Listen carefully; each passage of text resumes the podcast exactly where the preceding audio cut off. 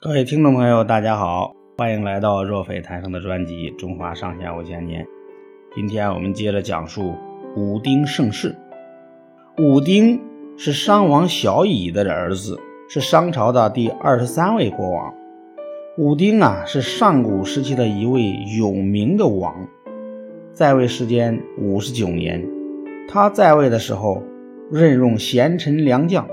在国内推行有利于经济发展和社会安定的措施，对外讨伐那些不听号令或者侵犯商朝利益的部落，把商朝推向了鼎盛，史称为武丁中兴。相传啊，武丁少年的时候，父亲不让他留在王宫里，而是让他隐瞒身份去民间游历。武丁来到民间后。与平民一起生活、劳动，了解了人民的疾苦和劳作的艰辛，广泛的接触了社会生活。他还拜有名的贤人甘盘为师，学习治理国家的本领。有一次，在一个建筑工地上，武丁遇到了一个叫做傅说的奴隶，他们两个人一边筑墙，一边交谈。虽说傅说其貌不扬，但是他知识丰富，说话幽默风趣，对国家大事也有很精辟的见解，对王室不好的做法进行直言不讳的抨击。武丁越听越佩服，心想：我将来要是当了王，一定任命他做我的丞相，好好治理国家。后来，傅说知道了武丁的真实身份。怕别人说他巴结权贵，就躲了起来，不愿再见武丁。武丁四处寻找，但都没有找到。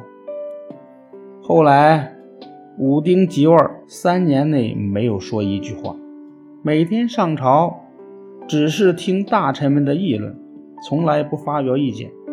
大臣们一个个既纳闷又害怕。有一天上朝的时候。武丁竟然睡着了，还发出了轻微的鼾声。大臣们生怕吵醒了大王的美梦，都不再说话。大殿上一时间鸦雀无声。过了一会儿，武丁长长的伸了个懒腰，揉了揉眼睛，对大臣们说：“刚才啊，先王汤托梦给我，告诉我，天帝派了一个圣人。”来辅佐本王，这个人呢有点驼背，他身上穿的是粗麻布衣，胳膊上拴着绳索，好像是个囚犯。随后，武丁让画师按他的描述把圣人的像画了下来，命群臣四处寻访梦中的圣人。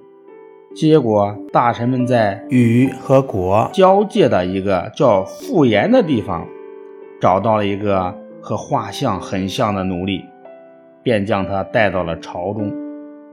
武丁一看，大喜过望，这个人果然就是傅说。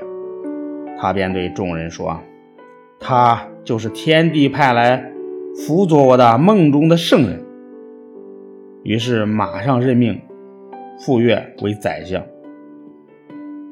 原来的武丁三年不说话，其实是在用心观察，看哪位大臣是忠臣，哪位大臣是奸臣，以便于摆脱奸臣的左右，选拔有用的人才。傅说当上丞相后，开始整治朝政。傅说首先劝说武丁节俭，祭祀时减少贡品，为群臣和百姓做好榜样。后来，武丁又任用贤臣祖乙和老师甘盘，在这些贤人的辅佐下，武丁励精图治，商朝逐渐强大了起来。在武丁即位之前，商朝曾经多次发生王位之争，史称九世之乱，导致国力大衰。原先归附于商朝的较大的部落和方国。纷纷摆脱商朝的统治，有的甚至出兵攻打商朝，掠夺商朝的庄稼、牲畜和人口。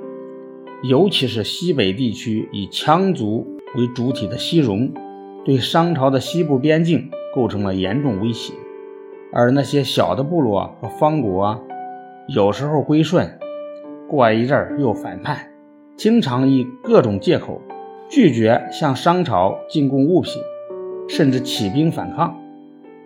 为了恢复商朝昔日的荣光，武丁开始四处征伐。武丁首先将矛头对准了商朝周边的小部落和方国。武丁身先士卒，驾驶战车，率领车兵和步兵，一举征服了四十多个部落和方国，使商朝的统治基础得以巩固。随后，武丁开始征讨商朝最大的敌人，以羌族为主体的西戎部落。武丁和他的妻子妇浩率领全国的精锐军队，在西北征战多年，终于打败了西戎部落。有的部落被消灭，商人在他们的土地上建立城邑；有的部落战败投降，沦为奴隶；有的战败逃向更西更北的偏远地区。随后，武丁又进攻南方的荆楚。南方江河纵横，湖泊众多，山势险要，道路难行。武丁不畏艰险，率领大军逢山开路，遇水搭桥。深入敌境，取得了重大胜利，征服了很多部落方国。呃，根据甲骨文的记载，在一次战役中，武丁命令傅浩和另一位大将配合，先在西边埋伏好，武丁从东边进攻敌人，把西戎人赶进傅浩的包围圈，然后围而歼之。这是我国军事史上最早的关于事先埋伏围歼敌人的文字记录。武丁经过多年的征战，大大拓展了商朝的疆域和势力范围，促进了中原地区和周边各少数民族的交流，使商朝成为北到大漠、南遇江淮、西起甘肃、东至大海，包含众多部族的泱泱大国。好的，武丁盛世的故事今天就讲到这里，朋友们。我们下个故事再见。